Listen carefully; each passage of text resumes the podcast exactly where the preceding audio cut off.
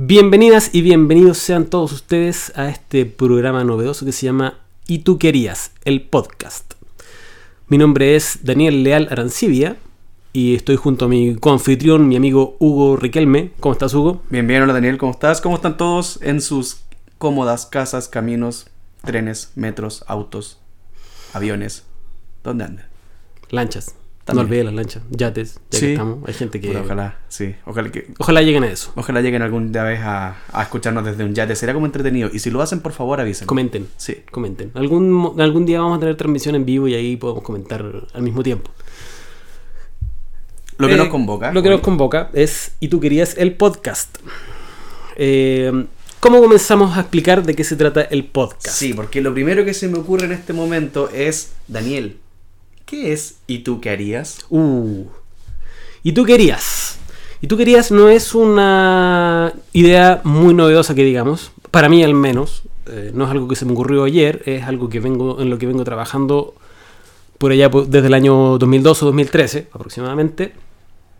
Eh, y comenzó como comienza toda una historia. Con, Con una- un vaso de leche. Sí, es, una- es un buen comienzo de historia también, sí. Con balazos, asaltos a trenes, también, También, son buenos sí. comienzos de historia. Pero no, esta en particular comenzó con una caminata. Iba caminando yo por el paseo huérfano, rumbo a mi lugar de trabajo.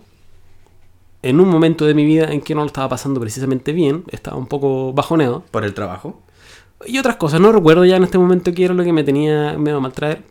Eh, Y espero que no te acuerdes porque si no, Mm. este sería el podcast más triste de la vida. Y no es la idea, la idea es alegrarlos. La verdad es que no recuerdo en este momento, pero era algo importante para mí. Y vi en un kiosco uno de estos libros que venden típicos que vienen con un cartón atrás dentro de una bolsa de nylon. Y que son de tapa azul y que tienen unas letras que dicen código de ley número 34 recién actualizado. Oh, llegaste a mi corazón ñoño, nerd. Pues no.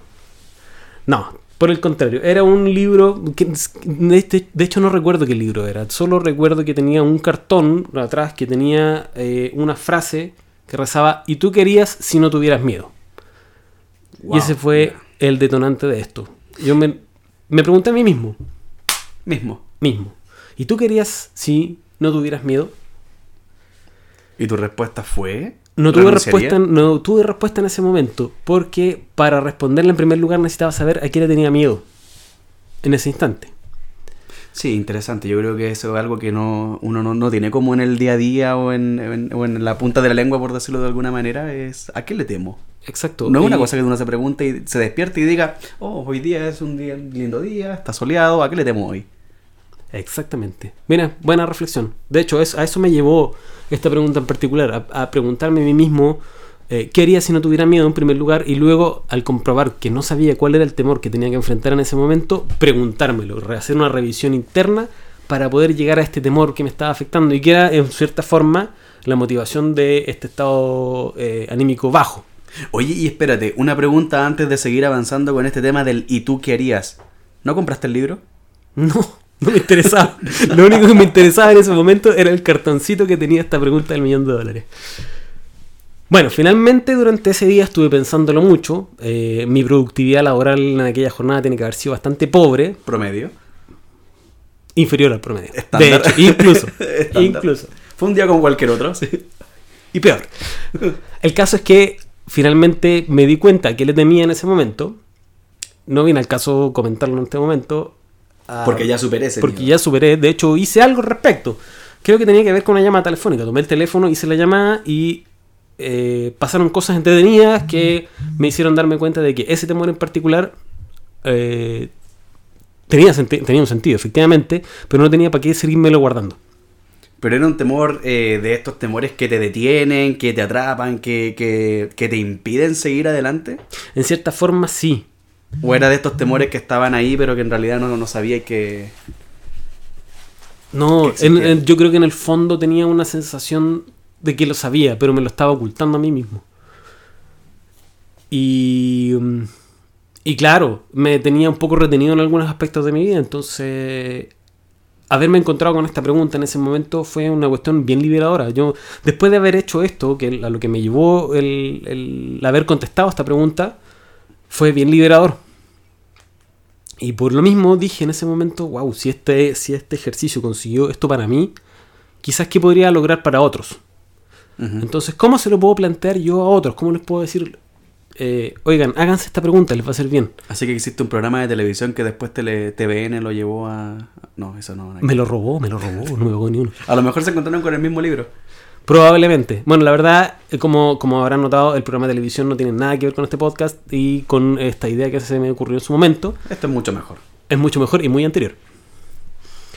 El tema es que yo en ese momento pensé que una de las cosas que a mí más me agrada hacer y para, el- para lo que soy mejor es escribir.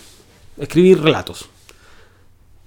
Y por lo mismo decidí proponerle a gente que conocía o que me conociera a mí, ya fuera personalmente, ya fuera a través de las redes sociales, formularle esta pregunta, esperar que me llegaran respuestas, elegir una de esas respuestas, la que más me gustara, y con esa respuesta escribir un cuento protagonizado por la persona que me había respondido. O sea, tomaste la decisión más sencilla. Por supuesto. Por lo que veo. Fue simple, muy simple. Muy simple. Oye, y espérate, ¿y esto se lo preguntaste a personas que te conocían, pero lo preguntaste abiertamente por redes sociales? Por si acaso llegaba alguien más que quería meter la cuchara y todo. Abiertamente, fue una pregunta innominada finalmente. Ya, O sea, no fue Juanito. No fue Juan- tienes. no, no. Ahora sí fueron personas que me conocían las que respondieron. Debo haber recibido unas 5 o 6 respuestas en su oportunidad. Y yo dije con esta respuesta no puedo elegir una porque sería injusto. Finalmente, porque primero me gustaban todas, todos me motivaban a hacer algo. ¿Qué cosas aparecieron? Aparecieron cosas como ¿y tú querías si no tuvieras miedo? La- las respuestas en ese caso eran comería, Comería, ¿ya? correría, mm, construiría el mundo maravilloso en el que quiero vivir y otras más que um, las vamos a buscar ahora. Oye, ¿y, y esto eran las respuestas que te llegaban? ¿Te llegaban así como palabras sueltas? Mm, ¿cómo O, te llegaba un párrafo en donde te contextualizaba No. por qué correría, por qué comería? palabras sueltas. Yo no... eh, O sea, podría haber sido así como que alguien te conteste, eh, ¿y tú querías si no tuvieras miedo? Mm, me levantaría, salía, saldría de la cama, algo así. Exactamente, exactamente. Por suerte yo las personas que me respondieron las conocía, entonces conocía algo de sus contextos y la razón de por qué habían dado esa respuesta. Ah, perfecto. Y como finalmente no, no pude elegir una sola, opté por escribir relatos con cada una de ellas. Y relatos, eh, ¿con qué reglas? A ver, como yo me considero un escritor de, de fantasía y de ciencia ficción, decidí que esas, esas historias tenían que estar contadas en esa clave. Eran relatos cortos, de, de corte fantástico, protagonizados por las personas que habían respondido. Ya. Entonces, eh, una vez eh, escritos esos, esos relatos, los publiqué en un blog. Al blog le puse por título ¿Y tú querías?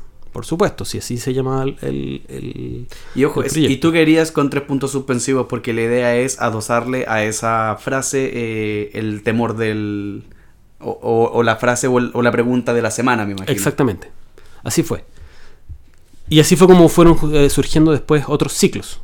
Eh, y tú querías, se, se construyó finalmente con cuatro preguntas, que son las que le dieron, dieron como fruto este blog, que por cierto en Blogspot es queharíasí.blogspot.com, ya que el- en ese momento el y tú querías.blogspot.com estaba ocupado ya.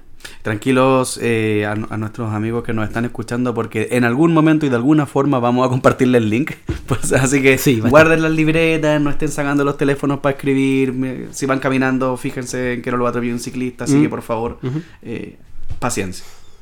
Bueno, y así el- este, primer ciclo, este primer ciclo de si tú no, si no tuvieras miedo terminó con, con cinco, cinco relatos.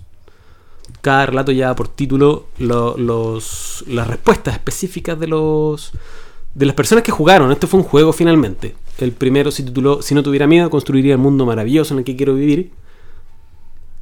El segundo, Si no tuviera miedo, comería, del que ya habíamos hablado. El tercero se tituló Si no tuviera miedo, correría. También lo había comentado. Si no tuviera miedo, escucharía mucho más a mi guata y menos a mi cabeza. Esa fue A una, una, pregunta sí, un poco más compleja. Sí, sí. Que mi guata suena Sí, nomás. y pues, el no último que fue publicado es, eh, si no tuviera miedo, limpiaría Chile de corruptos, sinvergüenzas y delincuentes. Y ahí fue cuando a Daniel le bajaron el blog y, lo, y, lo- y tuvo que cambiarse de nombre y se radicó en otra ciudad. No, pero surgió una suerte de, de, de super antihéroe chilensis. Mirachman. Algo así. Bueno, después vino el ciclo Si no tuviera que vivir para trabajar. Que se constó de cuatro relatos. Que no alcancé a terminar porque tenía que trabajar. Después vino el ciclo Si me arrebataran mi don más preciado. ¿Sí qué? Si me arrebataran mi don más preciado. Esto ese es el si, si me arrebataran mi don más preciado, lo lo armaste antes o después de tu novela. Fue coetáneo con el lanzamiento. Ya, Más o menos en la misma época. perfecto. Lo hice precisamente con la intención de que tuviera De cier- de cierta forma un gancho. Porque, eh, tal como había dicho Daniel, Daniel es escritor, tiene novelas publicadas y tiene mu- muchos proyectos. Así que ya vamos a hablar de quién es Daniel, Ya vamos a ir a eso un poquito más adelante. si ustedes se lo están preguntando. Y si no, lo van a tener que escuchar igual.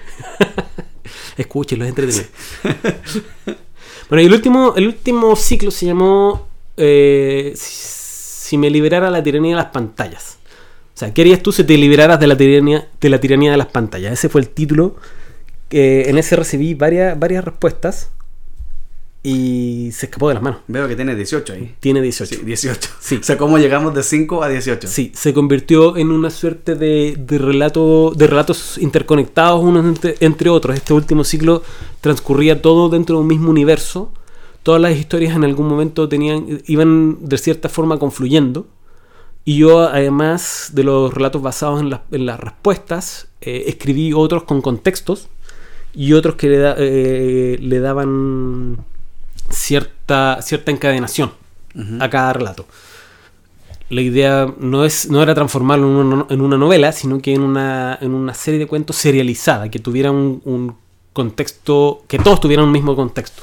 Oye, y esta pregunta es muy Black Mirror. Esa pregunta es muy como de la dimensión desconocida. Sí, Pueden salir como muchas respuestas que son. que son medias frico, ¿no? sí. ¿Qué, sí, qué fue lo hecho, más, lo más freak que te contestaron ahí? Que Eh, te acordáis ahora, si no, no es necesario que, que busques, pero. Había uno que me respondió, sería un super rompeteles. Sería un súper rompeteles. Sí. Ok. Eh, Y eso dio, eso dio para mucho.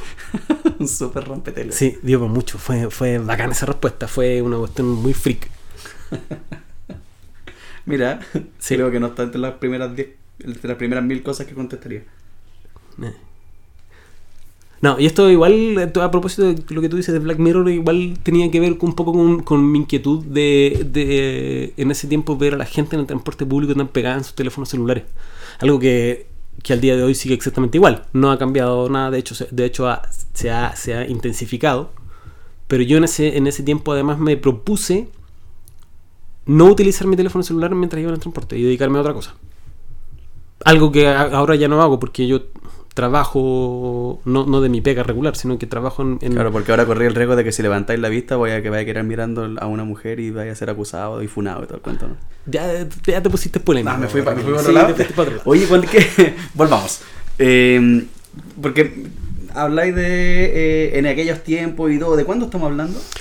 Don- eh, el primer relato fue publicado por ella por princi- principio de 2013 y la Sí, tiranía de las pantallas me parece que terminaron el 2014. ¿Y escribiste un cuento para cada una de esas 18 preguntas? No, no fueron, 18 no, no fueron 18 Dice, perdón, respuestas. 18 Eh, respuestas. fueron el promedio, fue más o menos el promedio habitual, 5 a 6, creo Ah, que un poco más de respuestas, pero dieron para más. Dieron pa' más. dieron pa más de un relato. Perfecto. Tenía, y habían algunos relatos en que los, los relataba en primera persona desde mi punto de vista, Mm. sin haber sido yo uno de los que dio la, la respuesta. Aunque creo que tenía respuesta para unos relatos. Bueno, dentro de, de todos estos relatos que escribí, el ciclo de la tiranía de las pantallas está inconcluso. No, no está terminado, no tiene el final que yo, yo siempre he imaginado que va a tener. Y hay unos dos o tres cuentos que están inéditos.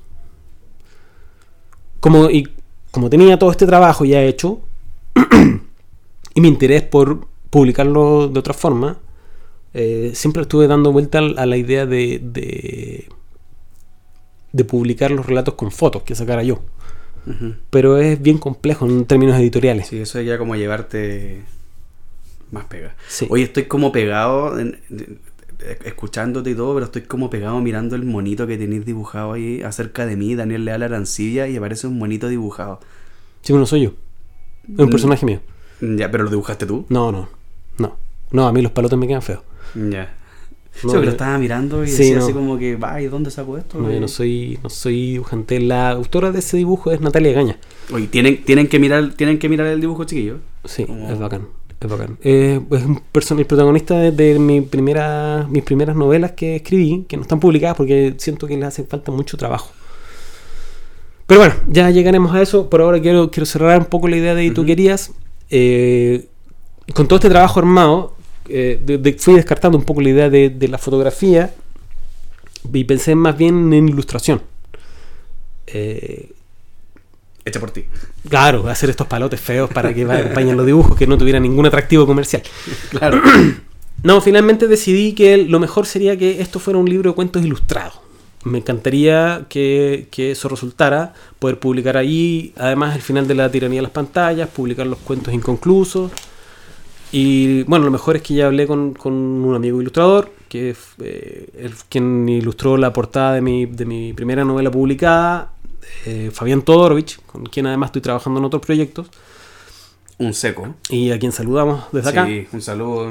Es un capo de, la ilustración. tremendo.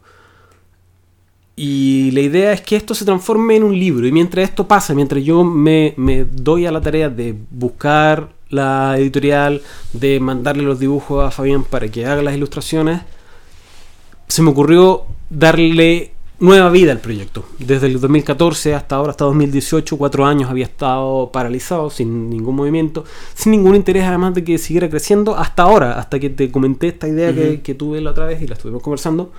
Las mejores ideas llegan cuando uno está tomando una cerveza. Sí, sí, es fantástico. Sí, increíble. Sí. Pero en fin. Y después se ejecutan con café. Claro, por supuesto, porque con una cerveza no sé qué, qué va a salir.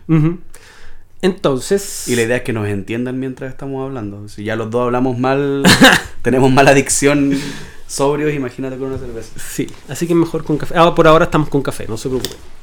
Si mientras se acostumbran a nuestro tono y a, y, y a la forma en que pronunciamos las palabras juntas y en todo en una sola frase. Y, y no hay respiración y no existen las comas y nada de eso.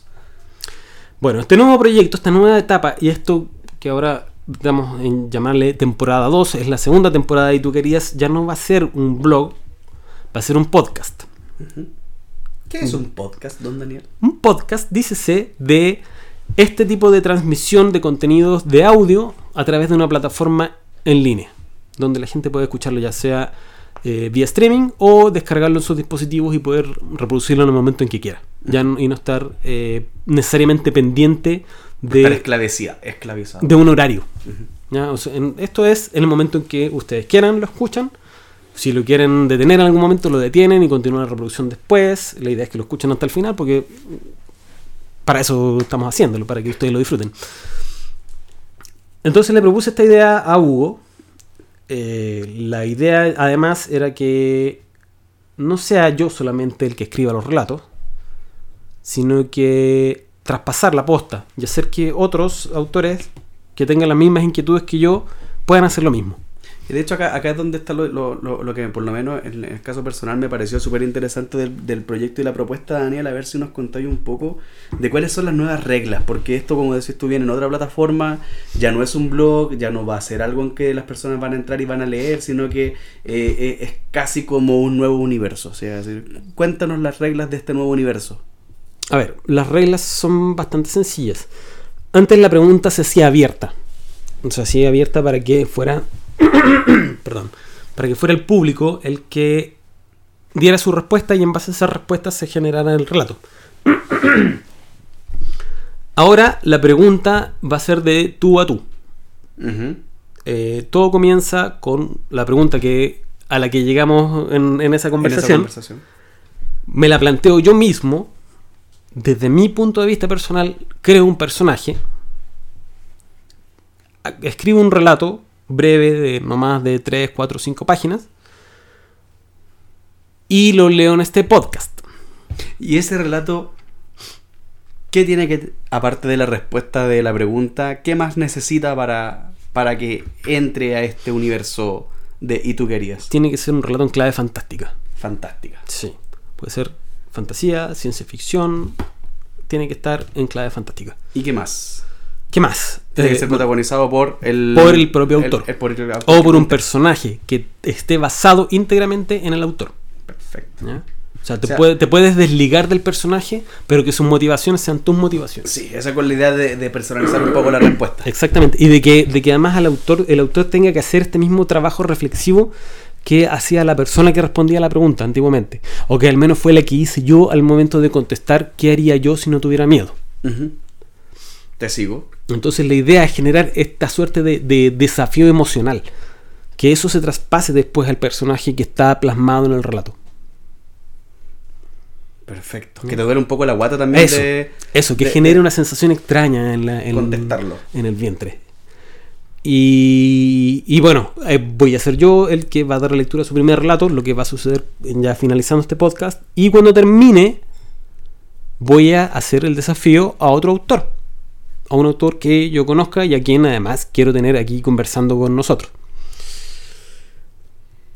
Y la idea es tener este podcast armado y después empezar a publicarlo con cierta regularidad para que la gente vaya conociendo además nuevos autores, vaya conociendo estas plumas, darle la oportunidad a la gente que no le gusta leer, pero que sí le gustan las historias, de escuchar estas mismas historias que nosotros estamos escribiendo para ustedes. Y de a poco también me imagino que engancharse y motivarse también con lo que, con lo que se está haciendo actualmente en, en- en el plano de la narrativa.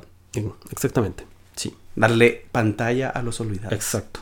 Abrir ventanas. Perfecto. Abrir Oye, ventanas. me parece súper interesante, Daniel Leal Arancibia, eh, este, este mundo del y tú querías, y creo que tiene una buena vuelta de tuerca el plantearlo en un formato distinto. Además que siento de que le estáis agregando el toque personal al complejizar la, la respuesta, en el sentido de que ya no es alguien más que me, me sopla en el oído que de escribir, sino que yo mismo tengo que encontrar en la guata qué es lo que quiero sacar eh, para este podcast. Y más encima después eh, venir y compartirlo. Exactamente. Porque me imagino que Sí. esa es la idea. Por supuesto, Que- no es el desafío, no solo por escribir un relato. No es que el autor se vaya a quedar con el, el texto en su, en su disco duro, guardarlo en la nube, donde sea, sino que esto quede aquí plasmado en el podcast. Y como cierre, bueno, aquí viene la parte donde empezamos a desear eh, tener finalmente un segundo volumen de Y tú querías. Esta vez donde ya no sea yo solo el autor, sino que seamos múltiples los autores. Es una familia. Exacto. La familia querías. La, la familia La, indecisa. fami- la familia Y tú querías. Claro. La gran familia Y tú querías. Oye, entonces ya conocemos de qué se trata la iniciativa del Y tú querías. Pues Daniel, ahora eh, considerando de que eres tú la persona que va a contestar la primera pregunta, que todavía no hemos dicho cuál es la, la pregunta, eh, me, me gustaría, eh, si, si nos podéis contar a todos, a los que están escuchando y, y a mí, eh, ¿quién eres? ¿Quién es Daniel? Aparte de este, eh, de este trabajador anónimo que iba caminando por huérfanos y se encontró con un libro eh, que tenía una pregunta que le cambió la vida. Que le cambió la vida. Que le cambió la vida. Ta, Bueno, yo ya lo hemos mencionado varias ocasiones. Mi nombre es Daniel Leal Arancibia. Daniel. Soy escritor. Y para todos los Escribo. efectos es lo que eh, interesa en este podcast. Escribo. Pero además soy eh, tengo un trabajo habitual, soy abogado para el que le interese saberlo. Eh, además eh, practico artes marciales, practico esgrima japonesa. Y bueno, tengo muchas inquietudes que explorar todavía. ¿Y qué, como escritor, qué, has, qué has hecho? ¿Qué has explorado? Yo exploro generalmente mundos que no existen. Me, he dedicado mucho a crear y construir mundos irreales dentro de los cuales eh, plasmo las historias que quiero contar. La, mi afición por la escritura creo que comenzó entrando en mi adolescencia cuando descubrí algunos relatos que, que me impactaron mucho y que me, me hicieron mucho ruido en la cabeza y me dijeron, oye, ¿cómo hay gente que puede contar historias de esta forma? De esta forma que a uno le, le hace, le hace explotar la cabeza. Y yo dije, me gustaría intentarlo, tal vez yo pueda hacerlo, co- contar yo una historia y que a alguien más le guste. Y lo hice en su oportunidad, recuerdo haber escrito un relato para un concurso escolar cuando estaba en séptimo básico. Lo escribía a máquina. ¡Qué genial! Lo escribía y era una máquina que estaba muy mala, había una letra que funcionaba pésimo, era muy frustrante, pero yo quería terminar esa historia. Entonces, Des- cuando, des- después de que la empecé a escribir, necesitaba terminarla. La historia yo creo que era muy mala, tenía unos nombres muy malos, pero tenía, tenía relato, tenía esa cuestión de que tenía un inicio, un desarrollo, un desenlace y un O final. sea, tenía, tenía por lo menos la estructura Tenía la estructura, sí. Y yo eso ya lo comprobé que lo tenía claro.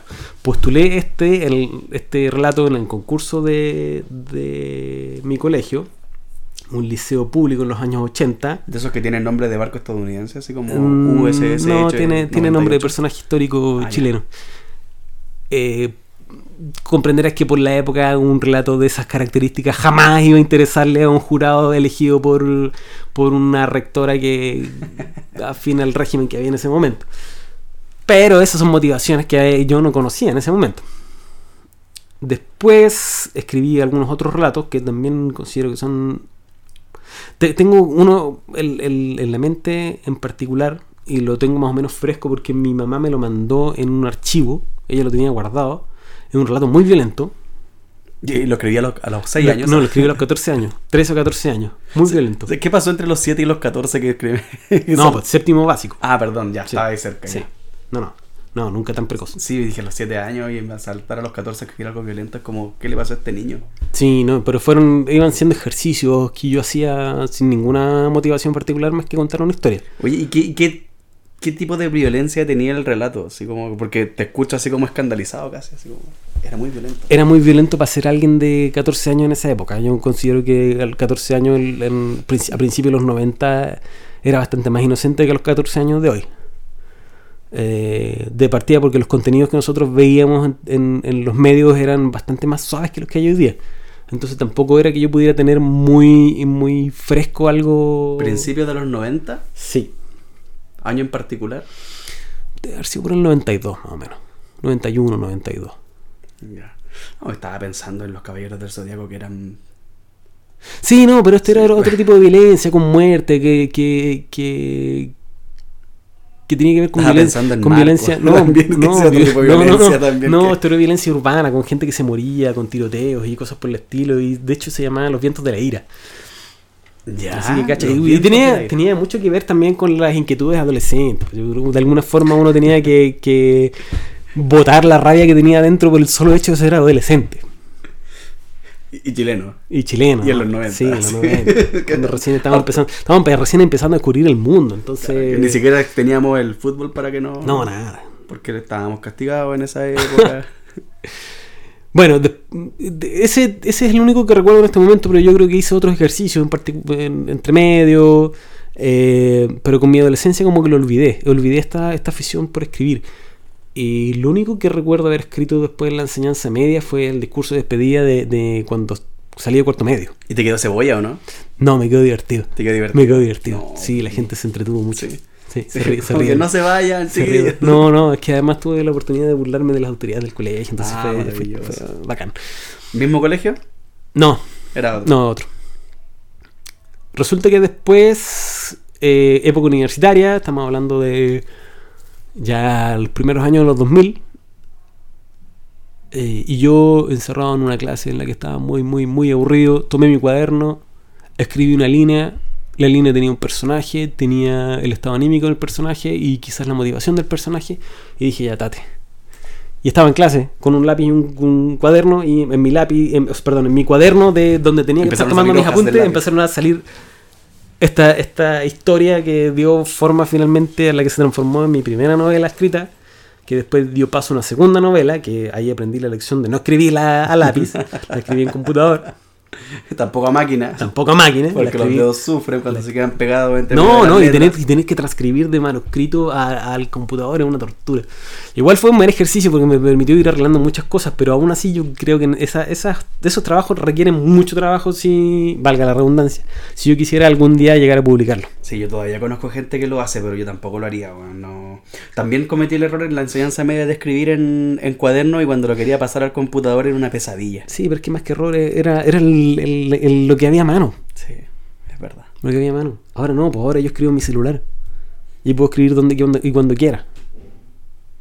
Sí, nuevas generaciones que lo tienen todo. Ah, Sí. Comen- así que eh, viejo ese, de- ese comentario de viejo da paso a que la gente más joven que esté escuchando este podcast aprovechen las herramientas que tienen ahora para ser creativos. Cabros no tienen excusa. En fin, ese fue nuestro disclaimer eh, motivacional. Baby boomer, nuestro disclaimer baby Mm. boomer. Bueno, después de esto siguieron, siguieron saliendo los relatos. Siguieron saliendo los relatos, después ya llegó mm, eh, la época en que yo estaba trabajando y mm, ahí empecé a escribir lo que se transformó en la primera novela que publiqué, que lleva por título Emilio de Castbaleón, El arquero sin suerte. Um, una novela que me ha dado muchas satisfacciones en lo personal. No ha sido un éxito de ventas para nada, pero... no, me- no me ha dado para comer. no me da pero- para comer, pero, pero ha, sido un- ha sido maravilloso lo que ha pasado con el libro. Eh, algo que, que,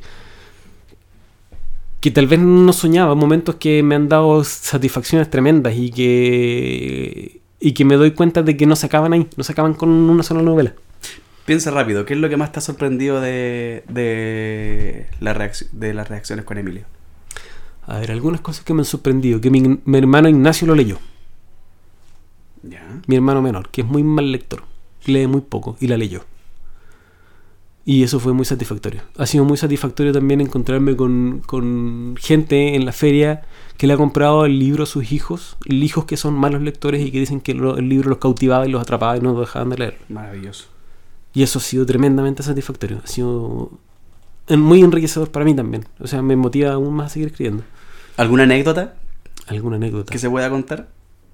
¿O que no se pueda contar, la contamos igual de lo mismo? Ah, ocurrió hace poco, en el día del libro. Fui al- a mi colegio, al, al que salí de cuarto medio. Y fue la primera vez, fui a dar, un- a dar una, una- a hacer una exposición, a contarles acerca de mi- del libro y de mi trabajo creativo. Y en el colegio ya habían leído el libro. Nunca me había pasado que yo tenía que hablarle a una audiencia donde ya habían leído el libro. Y cuando yo me asomé por, el- por la puerta del auditorio, sentí los cuchicheos. Ah, ya. Claro. Te Ah, reconocieron. Ahí llegó, me reconocieron. No Yo no, sé, yo no sé cómo me reconocieron, además, porque la foto que sale en la solapa del libro es, es muy Es distinta, es muy distinta como me veo ahora. Entonces tuve que después aclararles que el, el personaje que estaba en la foto sí soy yo. Y, y- y- y los chiquillos y las chiquillas dijeron, ah, sí, sí. Pero, favor, pero, pero foto. independiente de eso, eh, sentí que tuve una recepción de rockstar. Eh, que creo que es cuando más me Te, te sentí faltó rockstar. solamente que sonara la música a lo tipo WWE cuando salían los Oh, personajes. no. los- los- no sé, sonaban los campanazos y aparecía Undertaker, algo así Sí, no, algo, algo totalmente on fire. No, fue bacán también. Fue muy bacán. Eh, ese, ese, eso, ese ha sido un- más a, grosso modo y en resumen la- las cosas choras que me han pasado con Emilio Caspaleón. Y mm, bueno, también gente que me ha preguntado si va a haber una segunda parte. No es algo que yo tenga en mente, me lo han preguntado de- desde hace cierto tiempo hasta acá. Sigue estando como un proyecto en carpeta, tal vez a futuro. Ahora estoy en otras cosas. Eh, Por ejemplo, en este podcast, por ejemplo, este podcast. que ya vamos a retomar. No, no es que lo hayamos dejado, no nos hemos olvidado de ustedes. Claro, yo juraba que le había puesto pausa y, y que estábamos. No, esto es, esto es una conversación continua. Perfecto. Sí. Oye, ¿cómo llegaste? Bueno, no, no te voy a preguntar de nuevo cómo llegaste de, de Emilio de Casbaleón al, al blog de querías, pero sí me he dado cuenta de que una constante en tu. No sé si en tu vida, porque no te conozco desde toda la vida, pero por lo menos en tu carrera ha sido probar nuevos formatos. Sí. Pasaste de escribir a cuaderno a escribir a máquina, de escribir a máquina a escribir en el computador, pasaste del computador al blog, del blog ahora estás saltando al podcast. Es que de eso se trata, de, de ir explorando las posibilidades que te da que te dan los formatos que ya tienes y los que van apareciendo. El podcast no es una cuestión novedosa, pero es algo que recién ahora se está masificando intensamente.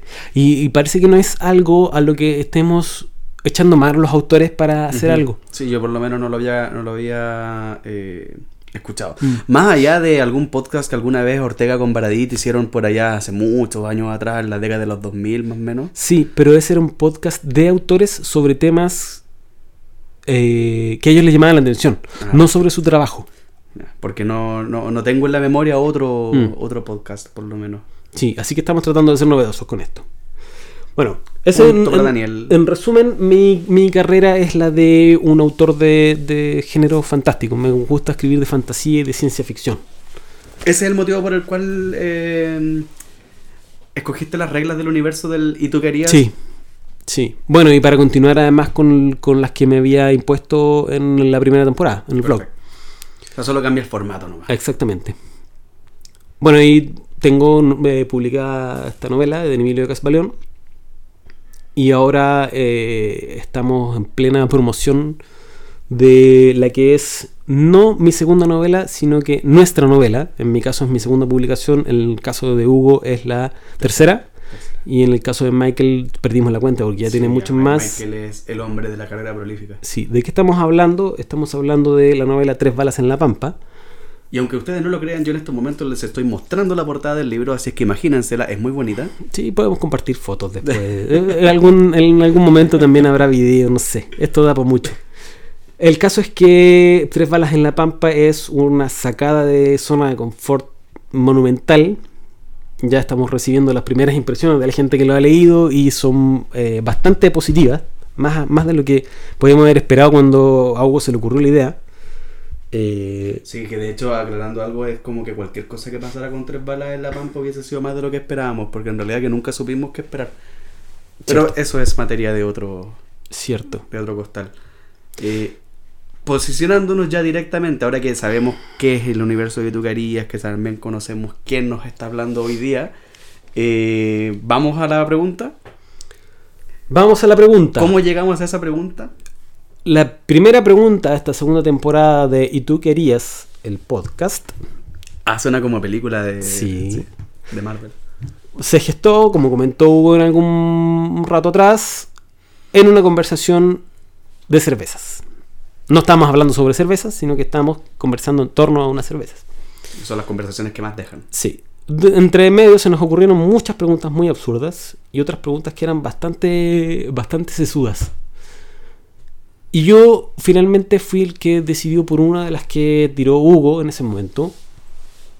eh, porque me pareció que era muy buen gancho para comenzar esta nueva temporada. La pregunta es, ¿y tú querías si supieras que por un día no vas a fallar? Tal y, cual. y eso deja abierto mucho universo y muchas inquietudes para los autores a quienes les vamos a hacer la pregunta después de este primer capítulo. Es compleja de abordar la pregunta porque eh, te pregunta primero por algo en lo que tú deseas tener éxito, pero más encima te lo acota a un plazo de tiempo. O sea, tenías un día nomás para Sí. hacerlo. Exactamente. O sea, no es que piénsalo, tómate el año, no. Tienes que hacerlo. Tienes que hacerlo en el día. Exactamente. Con la garantía de que no vas a fallar. Entonces, como. De verdad que te invita a la reflexión. Así es. Esa es la idea. Esa es la idea. Y generar un gancho que además no nos haga quemar toda la- todas las naves de una. claro, así no sería como la debut y despedida. Claro, de- claro, la idea es mantenerlos con ganas de querer más. Entonces, la idea de Y tú querías, la idea central de Y tú querías, el podcast, es que el autor lea su cuento en este podcast. El autor invitado, que en este caso es Daniel Leal. Y em, vamos a hacerlo simple. ¿Cómo Y lo vamos? Cuando nos queramos eh, desimplificar, lo vamos a hacer y esto ya, ya se salió de manos. Sí, ya se nos fue de las manos. ¿Qué vamos a hacer entonces? Vamos, el Daniel va a leer la, la, la- su cuento y ojo, que la respuesta del- de, de la, de la pregunta es el título del cuento. Exactamente. Ah, sí, pues eso nunca Sí. lo mencionamos. Sí, por ejemplo, eh, Daniel, ¿y tú querías si supieras que hoy no vas a fallar? Sembraría nueva vida. Y ahora es donde Daniel viene y nos cuenta y nos contextualiza con su relato a qué se refiere con su con su sesuda respuesta. Cuando quiera, maestro. Al abrir los ojos, mi mirada se dir- dirigió de inmediato hacia el tablero para ver en la pantalla cuánto tiempo quedaba de viaje. Eran menos de 5 minutos de un total de 36, de los cuales había dormido exactamente 15. No tenía sueño, pero presentía que necesitaba estar lo más descansado que fuera posible al llegar a mi destino. Así que programé el inductor de sueño y dormí profundamente durante un cuarto de hora, que se sintió como si hubiese sido toda una noche de descanso reparador. Al retirar la vista de la pantalla del bólido, la clavé en la ventana y me quedé así el resto del recorrido contemplando el entorno. No tardó en asomarse mi destino, el lugar que otrora fuera el edificio más alto de Santiago, hoy convertido en el lugar al que toda persona con alguna pregunta importante quería llegar, la Torre del Oráculo. Curioso destino para una construcción que a todas luces recuerda más a la Torre de Barat Dur que a un complejo de oficinas. A medida que me iba acercando a esta, fui notando que estaba envuelta en un ano de misterio, nada que fuera visible, sino más bien una percepción, algo que se dejaba sentir en la piel. Sin duda, su cada vez más imponente altura ponía de su parte para generar ese efecto. Mi vehículo mantuvo la dirección en línea recta desde los cerros que daban la bienvenida a la cuenca de Santiago por el sur hasta la torre, pero fue descendiendo paulatinamente hasta posarse en exactos cinco minutos ante uno de los accesos del edificio. Ilusamente creí que se estacionaría en la parte más alta, pero luego comprendí que aquel privilegio solo estaba reservado para los ocupantes de la torre. El bólido se posó con suavidad sobre el pavimento y abatió automáticamente la cúpula de cristal para dejarme descender. Al apoyar los pies en el suelo, me invadió una sensación de soledad tal que quise correr al interior del edificio para no sentir que era el único ser vivo del planeta. No lo hice, pero caminó a toda prisa intentando mantenerme sereno y digno. Las puertas de la torre se abrieron de par en par a mi paso, como si me hubiesen estado esperando de toda la vida para recibirme. Al menos eso quise creer, aunque lo más probable fuese que se hubieran activado mediante algún sensor de proximidad, explicación bastante poco glamorosa para alguien que tenía la suerte de ser recibido por el oráculo. En el interior, todo era abandono y grandilocuencia, por lo que no resultaba fácil orientarse. Por suerte, alguien se había tomado la molestia de indicarme el camino con unos rústicos letreros en los que se leía al oráculo, señalando con una flecha la dirección que debía seguir. No tardé en llegar frente a un elevador al que miré con cierta desconfianza. ¿Quién estaría a cargo de hacer el mantenimiento de esos aparatos? Presioné un botón y la puerta se abrió de inmediato. Sin esperar instrucciones, inició rápidamente el ascenso con una suavidad tal que comprendí que mis temores eran infundados. Aquellas máquinas funcionaban como nuevas. En menos de 30 segundos, y tan suave como inició el ascenso, el elevador se abrió y se detuvo y abrió sus puertas para que me apeara sin saber en qué piso me encontraba, pero que no tardé en comprobar que era alto, muy alto. Nuevamente me enfrenté a uno de esos carteles escritos a mano y seguí sus instrucciones hasta dar con lo que supuse serían los aposentos del oráculo. A esas alturas yo debería haber estado tan ansioso que me costara mantenerme en pie, más por el contrario, estaba tan sereno como cuando el inductor de sueño me despertó. No muy lejos del elevador, se acercó a mí un hombre de aspecto sencillo que me saludó con cordialidad y me condujo hasta una estancia amplia, escasamente iluminada y casi vacía salvo por unos cuantos sillones. El tipo me invitó a tomar asiento en uno de, ellos mientras él trasteaba con un terminal de red. Me fijé, no sin una buena dosis de curiosidad, que le estaba enchufando unos cables que supuse eran de fibra óptica. Qué tecnología obsoleta, dije para mí. En cuanto lo hice, el hombre me dirigió la mirada y me hizo pensar que había una buena dosis de reproche en esta. Un momento. ¿Leyó lo que suponía solo debía haber estado en mi mente? Nah, ni que él fuera el oráculo. ¿Lo era? Minutos después comprobé que no, y finalmente llegué a la conclusión lógica de que había sido mera coincidencia, que el sujeto, pues el, sujeto siguió con lo suyo, sin mostrar indicios de estar prestando atención a los cuestionamientos que se formaban en mi cabeza. Supe con certeza que el hombre no era el oráculo cuando un niño y una niña de no más de seis años entraron correteando la estancia, donde parecían divertirse con sus jugueteos en torno a él, a quien no parecía molestarle la presencia de los infantes. Detrás de ellos, un instante después, entró una persona adulta de cuyos rasgos no pude determinar si se trataba de un hombre o una mujer. Pensé que podía tratarse de una suerte de institutriz que iba a sacar a los niños para que no molestaran al hombre, pero en lugar de eso, se limitó a acomodarse en uno de los asientos cercanos al servidor de red. Una vez que lo hizo, los infantes le imitaron y se sentaron quietos como estatuas. Ninguno parecía prestar atención a mi presencia. No me saludaron ni me dirigieron la mirada. Solo esperaron estáticos a que el hombre terminara su labor. Una vez que estuvo listo, cogió los cables que había conectado al equipo y los extendió hacia los sillones, uno detrás de cada infante y de la persona de sexo indefinido. Luego tomó la cabeza de la niña, hurgó un poco entre su cabello y cogió una hebra que parecía más gruesa de lo, normal. Después tomó el cable del suelo y lo acercó a la fibra que sobresalía de la cabeza de la pequeña y los conectó. El procedimiento se repitió, primero con el niño y después con la persona adulta. Mejorados, murmuré sorprendido. El hombre nuevamente me dirigió una mirada acusadora, pero esta vez se llevó un dedo a los labios para hacerme callar. Después de eso, no tardó en terminar las conexiones y abandonar la estancia. Segundos después ocurrió algo que me provocó escalofríos. Soy, Soy el el oráculo, oráculo. dijeron los tres seres conectados al servidor, hablando de un sol en, al unísono. Lo hicieron tan repentinamente que no pude evitar reaccionar con un sobresalto. El El oráculo te saluda, peregrino. ¿Peregrino? me pregunté. Hola, saludé con timidez. No sabía cómo dirigirme a ellos. No, te aflijas por las formalidades, me tranquilizó su voz triple. No, estoy aquí para ser venerado, sino para iluminar tu camino.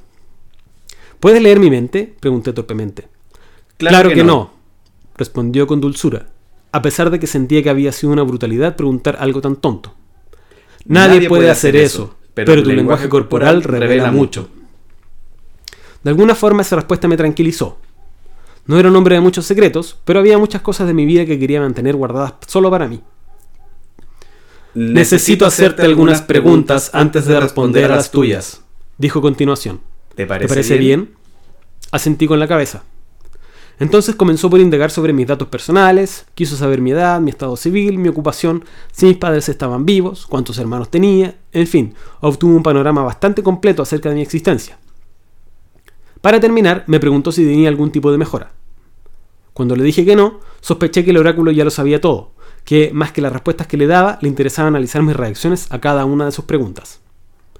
Para, Para obtener lo que quieres, no necesitas al oráculo, ¿lo sabes? Concluyó sin que yo le planteara cuestión alguna. Basta con que vayas a un centro de reproducción. Lo sé, pero... Ignoro por qué me interrumpí. De verdad lo sabía, todo el mundo lo sabía, pero incluso los centros de reproducción no garantizaban el éxito de la operación. El problema era otro. El oráculo advierte que tienes preocupaciones. Quiero tenerlo del modo que se hacía antes, confesé algo turbado. Y también sabes que las probabilidades de éxito son de una en tres millones. Volví a sentir con la cabeza.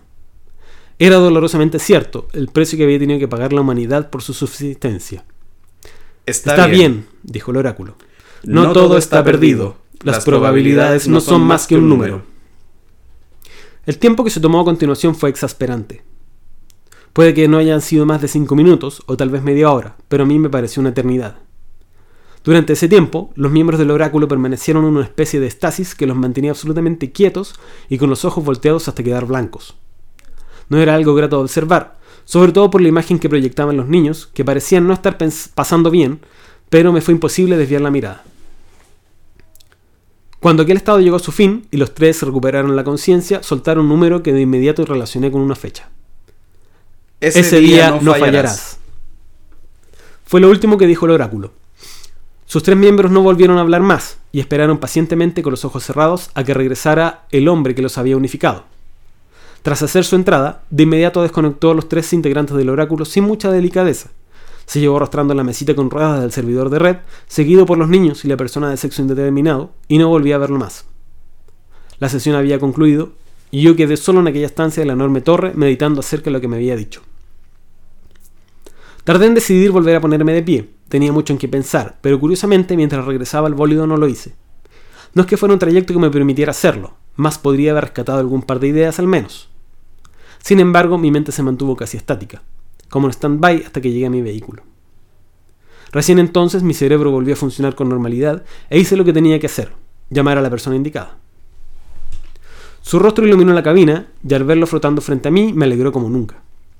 Después de un eufórico saludo, miré directo a los ojos de aquella proyección lumínica y retóricamente le pregunté si tenía planes para el día que había señalado el or- el oráculo. No que yo sepa, contestó con tono sonriente. Ese día volveremos a intentarlo y esta vez tendremos éxito.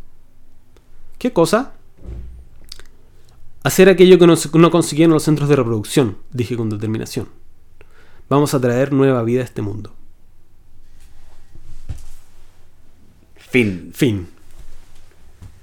Ese es nuestro primer cuento Ese de es- Y tú querías el la, podcast. La primera respuesta a la pregunta, ¿y tú querías? Si supieras que por un día no vas a fallar. ¿Cómo fue escribirla, Daniel? ¿Cómo fue escribirla? ¿Cómo fue escribir la respuesta? ¿Cómo fue encontrar la respuesta en realidad? ¿Qué te pasó? ¿La, la tenías? ¿La sabías desde antes? No, yo creo que no. De hecho, creo que me di una vuelta. Al principio iba a escribir sobre otra cosa. Eh, ¿Cómo llegué a esto? Mm, fue en un momento en que me empecé a hacer preguntas incómodas. Que era- un poco la idea de, por qué yo había planteado este, ah, este proyecto. Y cuando llegué a la conclusión de que tenía que hablar de la nueva vida, eh, me di cuenta de que es de las cosas que más me ha costado decidir hacer.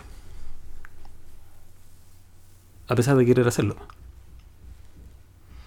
Eh, y hay tantas formas de fallar, tantas, que es un poco sobrecogedor. Tiene un poco ta- también que ver con los temores.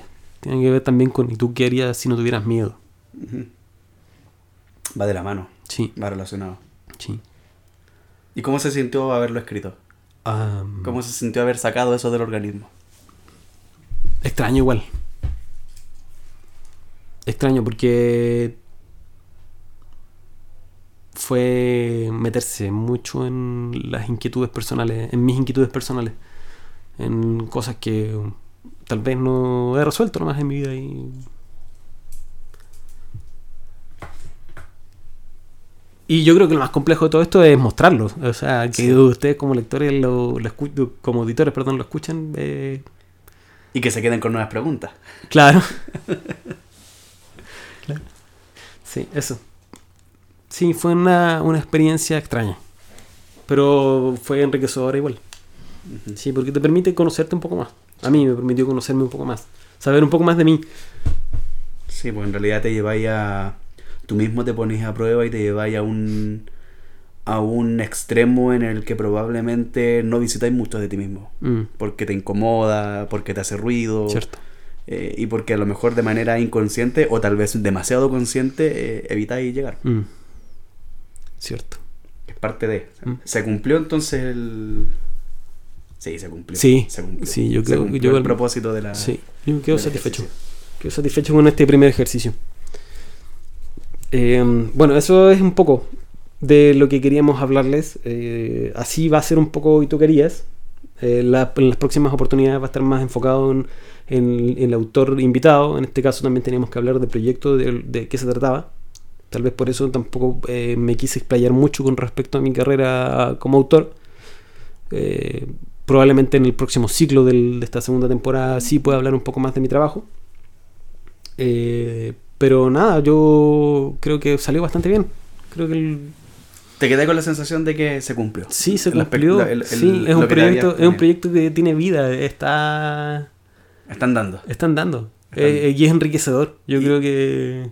Y en algún momento también pensé de que iba a llegar el momento en que, cacha, en algún momento iba a llegar el momento. Mm, Muy porque, bien. porque los momentos llegan cuando Porque, llega el momento. porque hay momentos para los momentos. Sí. Eh, Siempre fue un momento yo creí que iba a suceder que en, algún, que en algún rato íbamos a hablar todos juntos y no íbamos a entender nada y tampoco íbamos a dejar que la gente entendiera y no pasó. No, O sea, creo que también fue como... Bien. sí.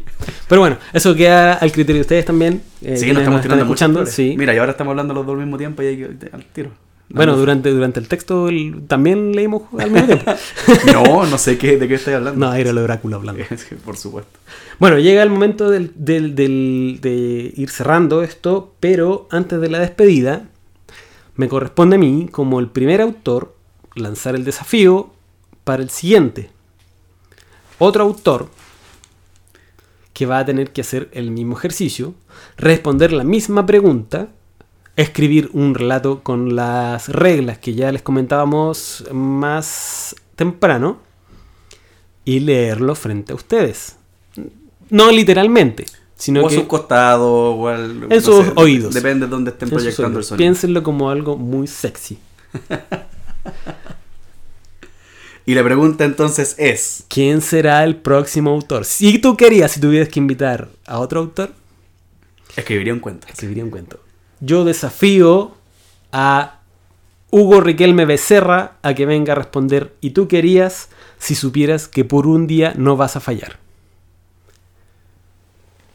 Entonces queda la pregunta planteada. Hugo Riquelme Becerra me, me permitió hablar en nombre de él.